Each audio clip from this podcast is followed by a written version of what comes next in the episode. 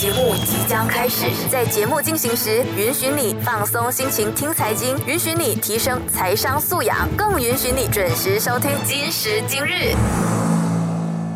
欢迎收听，才知道是这样的。今时今日，你好，我是肖文。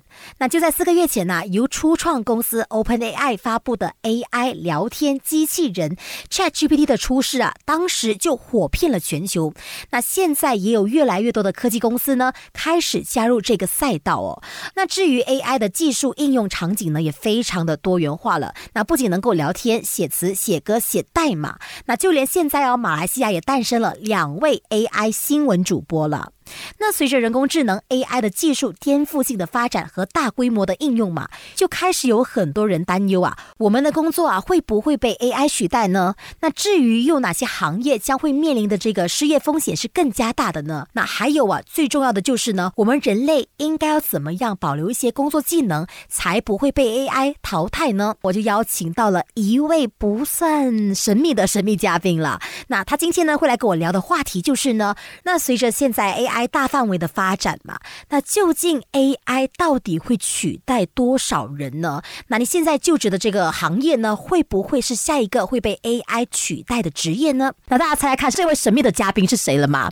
那其实他就是我的同事，也就是 U 内容俱乐部的这个主持人 Jazz 杰斯，欢迎他。Hello，Hello，我好像是第二次上你的节目嘞。哎，真的嘞，老实说哈，我每次都很期待会有人跟我一起搭档来讲这个财经，但是大家都对。财经避之不谈，因为相信财经这一块的东西呢，是大家可能觉得需要一些资历，还是一些经验来谈才会比较有权威性在了。但是呢，今天的节目呢，我们会比较算是轻松的一起来聊哦，有一些可能我们在生活上会面对的一些问题啦。那首先呢，我想问看 Jess，你对 ChatGPT 的感觉是怎么样的呢？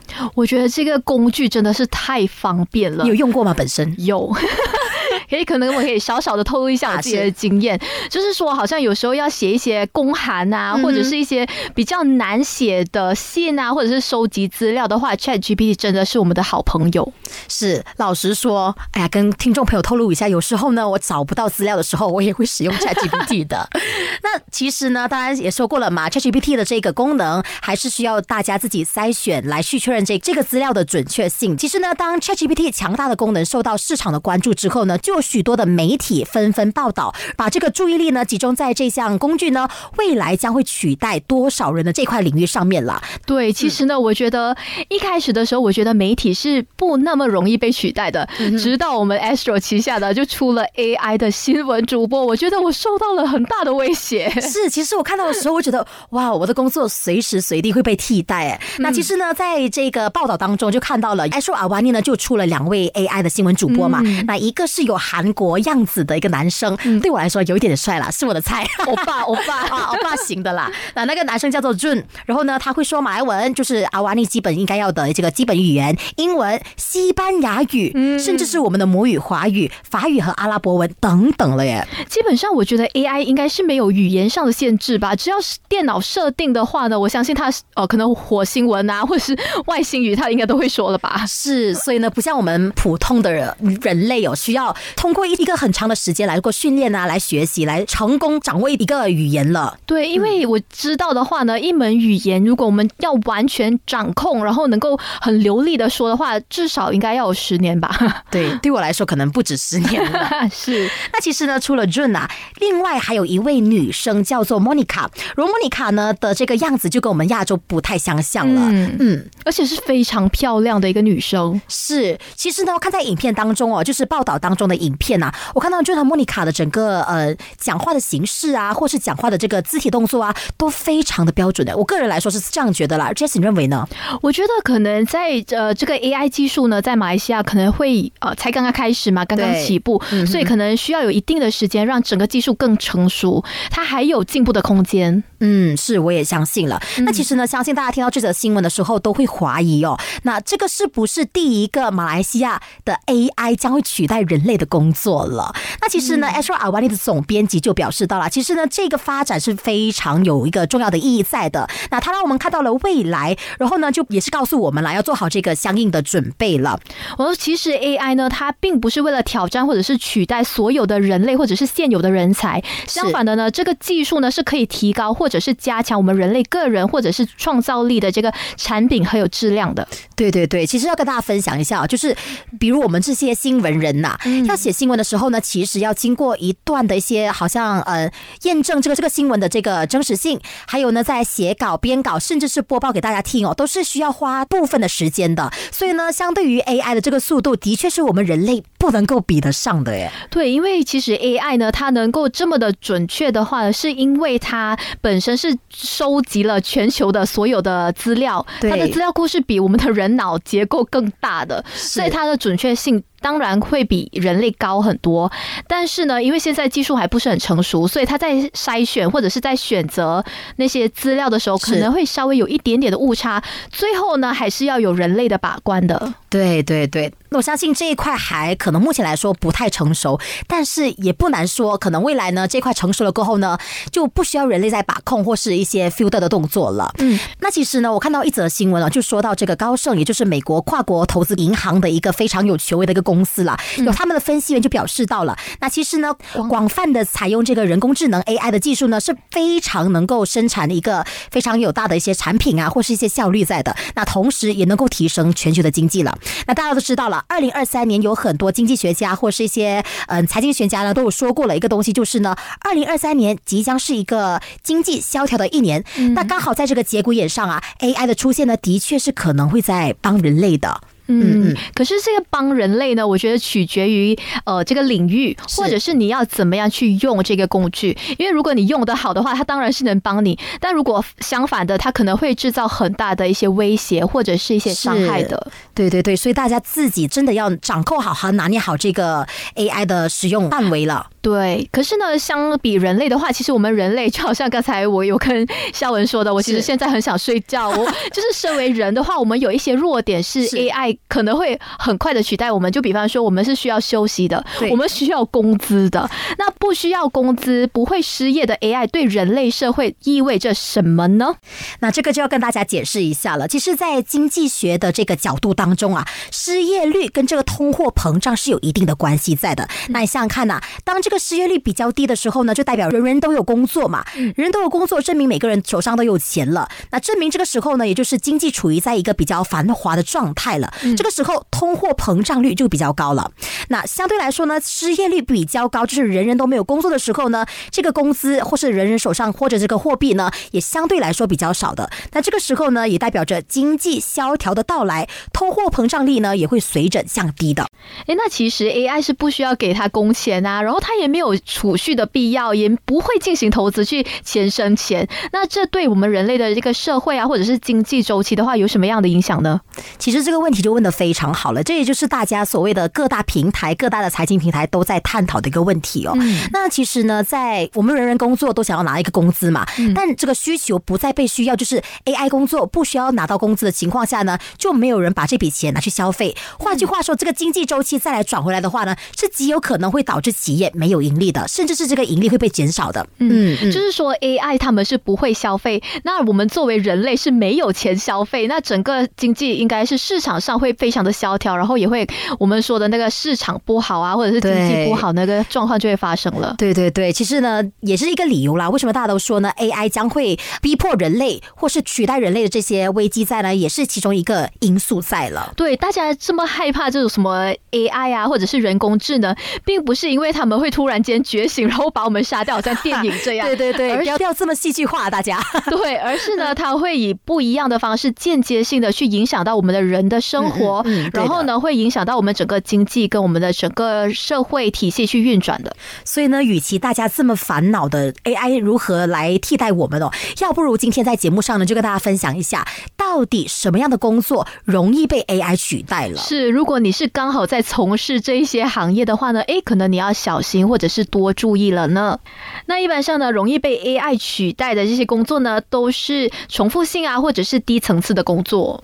那第一个呢，就是大家都一直在怀疑的工作，就是经常处理 paperwork 啊，一些呃文字上一些处理的工作的人员啦。那这个很明显的 AI 就能够取代你了，因为这些工作基本上普通的电脑都能够处理了嘛。嗯，是因为 AI 呢可以轻松的处理很大数据的一些工作，所以呢这样子导入系统啊或者输出系统的话呢，他们非常容易就会侦测到哎它的准确性啊，或者是它会不会 duplicate，就是有重复的一些工作，甚至是比我们人工处理的这个更加完善、更加精准一些了。那第二个呢就是销售人员了，就是所谓的 salesman。嗯，哎，我以为这个东西是应该要被人去做的嘛，因为这个是比较算是口才型的一个工作吧。对，嗯，那其实呢，口才这一块，刚刚像是阿瓦尼这个 AI 的主播啊，其实他们相对的工作性质是相像的，所以呢，这一份工作也很容易被替代的。可是我相信这个应该不是去外面跑销售的，而是呢，是好像我们现在在某一些网站啊去购物的时候，我们遇到一些问题，我们就会点进去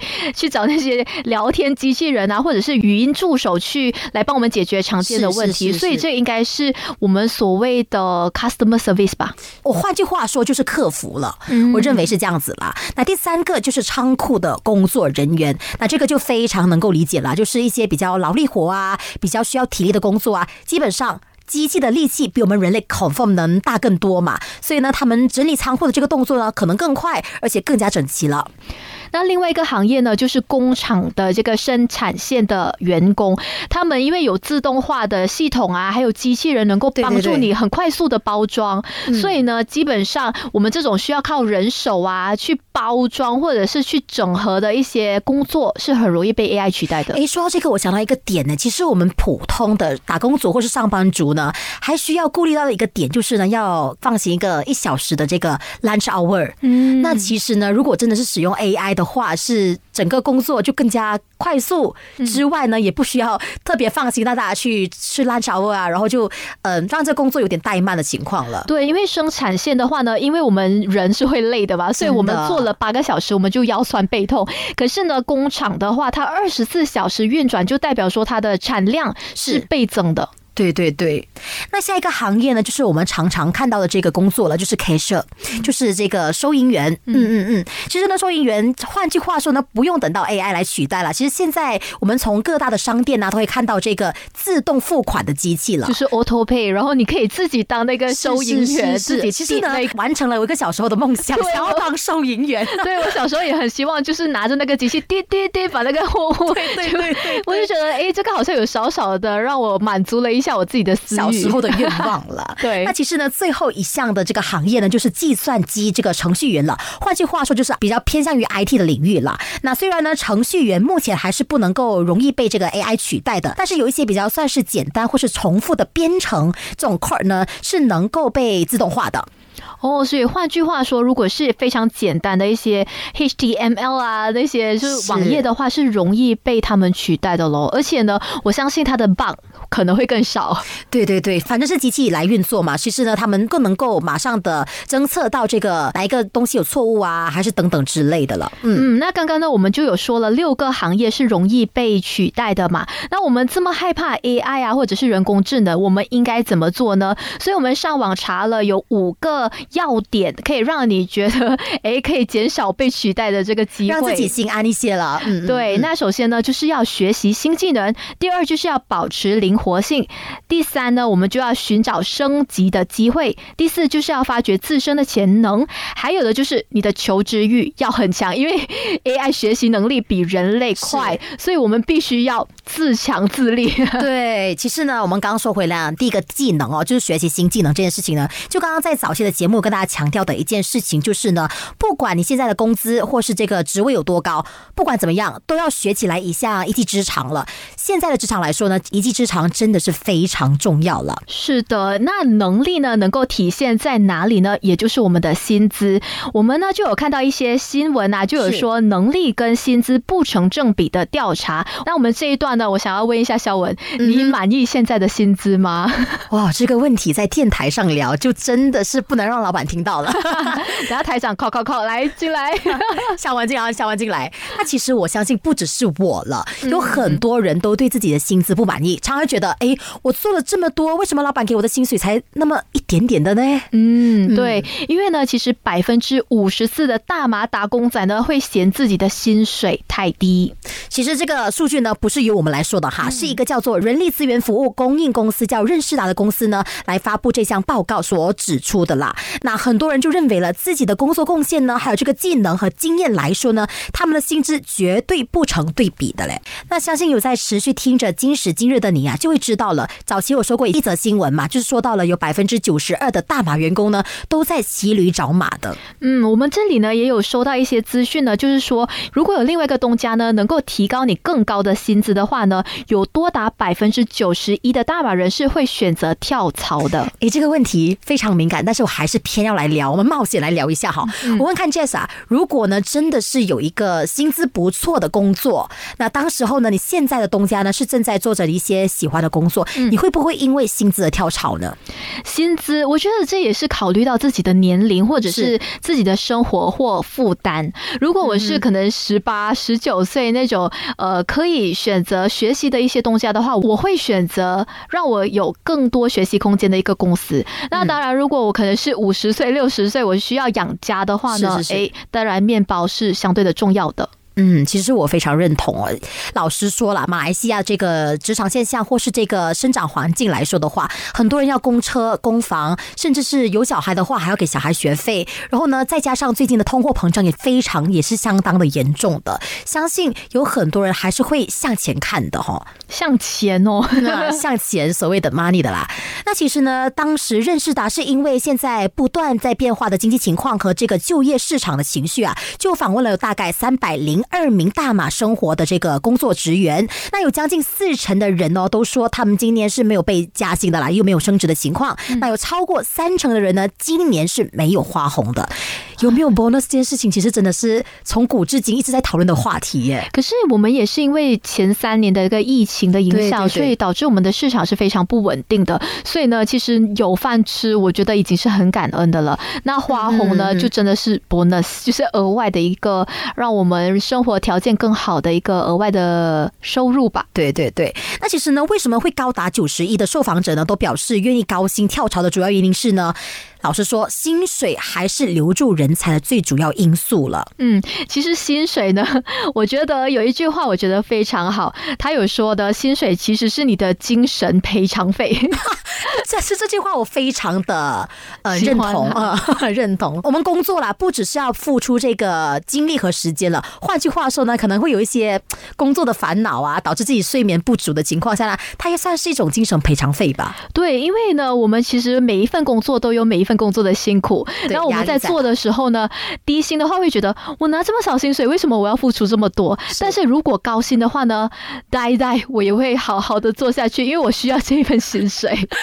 是是是，那其实呢，呃，还是要告诉各位老板了，那薪资真的是留住人才的这个主要因素了。那企业留不住人才呢，相对来说就是说明了企业的营收也会受影响的。